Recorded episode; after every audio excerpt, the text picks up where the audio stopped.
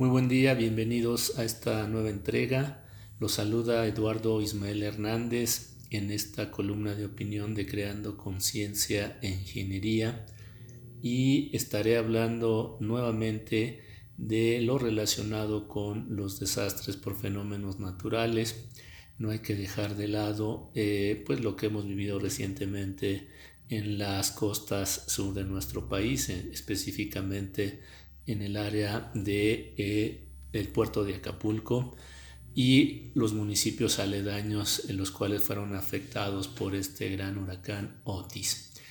Hace algunos días eh, nos preguntábamos sobre las estrategias que debemos tener para reducir los riesgos de desastres por fenómenos naturales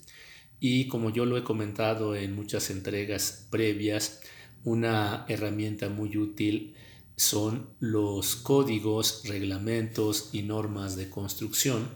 porque de alguna manera eh, pues las construcciones se ven afectadas de manera directa ante la presencia de algún fenómeno natural perturbador, como por ejemplo un sismo o el huracán, una inundación, un deslave, deslizamiento de tierra, etc.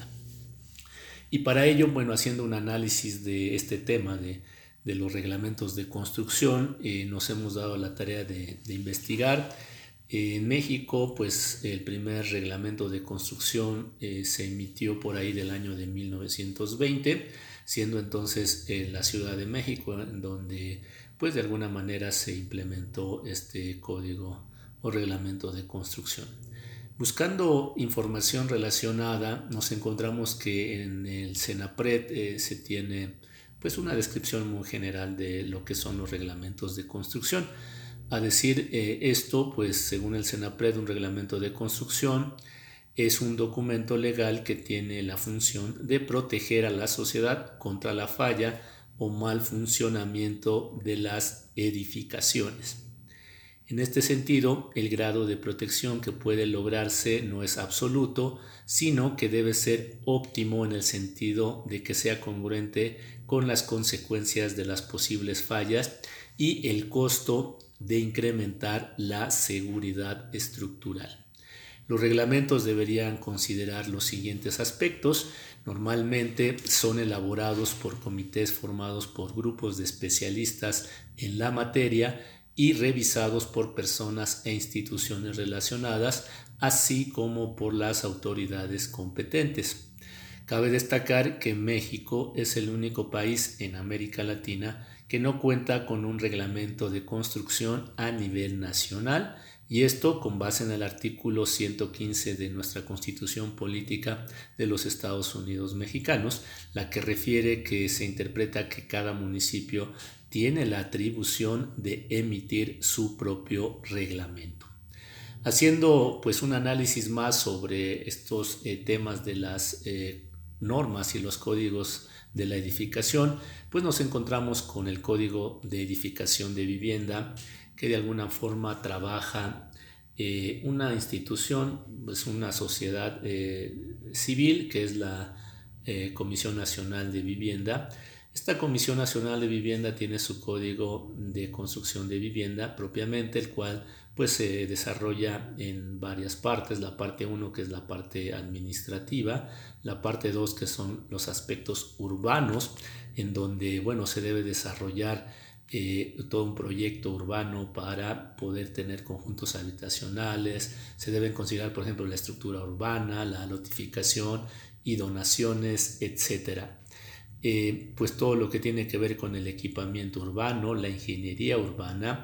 eh, las vialidades y estacionamientos. La parte 3 de este código de vivienda se refiere propiamente al diseño del edificio. Como tal, el diseño del edificio, bueno, debe de cumplir varios requerimientos, entre ellos la accesibilidad a la vivienda, la prevención de incendios, eh, los aspectos de eh, las eh, condiciones estructurales están en la parte 4 de este código de vivienda, las cuales son relacionados los aspectos estructurales, por lo que este código de vivienda eh, promueve el diseño de las cimentaciones o los criterios para diseñar las cimentaciones, los criterios para el diseño estructural de las edificaciones para vivienda, eh, los criterios de diseño de estructuras de concreto, si es que la estructura va a ser de concreto, diseño de estructuras de mampostería, que es un material muy usado en México. También dice en este eh, apartado número 4 de la, del Código de Vivienda sobre los criterios para el diseño por sismo, entre estos están, por ejemplo, las consideraciones generales, el análisis y diseño y clasificación del tipo de suelo. Y llama la atención que en la sección 16 de la parte número 4 de este Código de Vivienda se menciona el diseño por viento. Es decir, en este apartado 16, el diseño por viento, según el Código de Vivienda, eh, refiere a las consideraciones generales, los criterios de diseño, la determinación de las presiones para el diseño,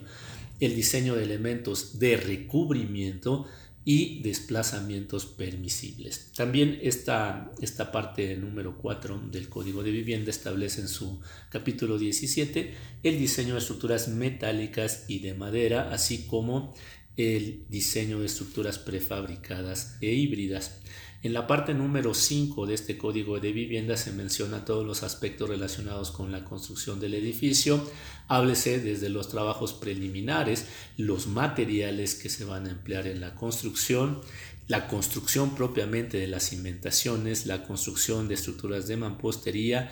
eh, la construcción de estructuras de concreto. Todo lo relacionado con las instalaciones viene en la en el capítulo 24 de esta parte número 6, construcción de estructuras metálicas y de madera, construcción de estructuras prefabricadas e híbridas y así como los acabados exteriores e interiores que vienen mencionados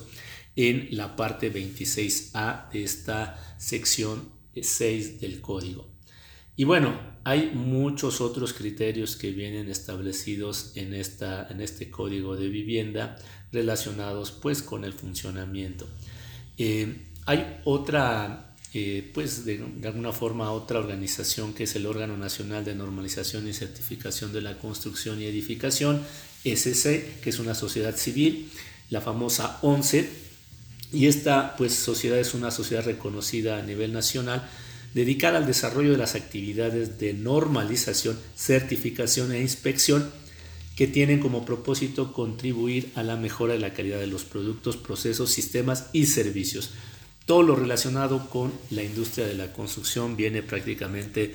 en un compendio de normas eh, de la ONCE. Y bueno, el tema no, no es propiamente la falta o la carencia de normas de construcción para hacer más segura eh, pues la condición de, de, uso o ocupación que tienen las construcciones, sino más bien el que pues no se promueva su conocimiento, no se promueva su aplicación, no se promueva la supervisión en los procedimientos constructivos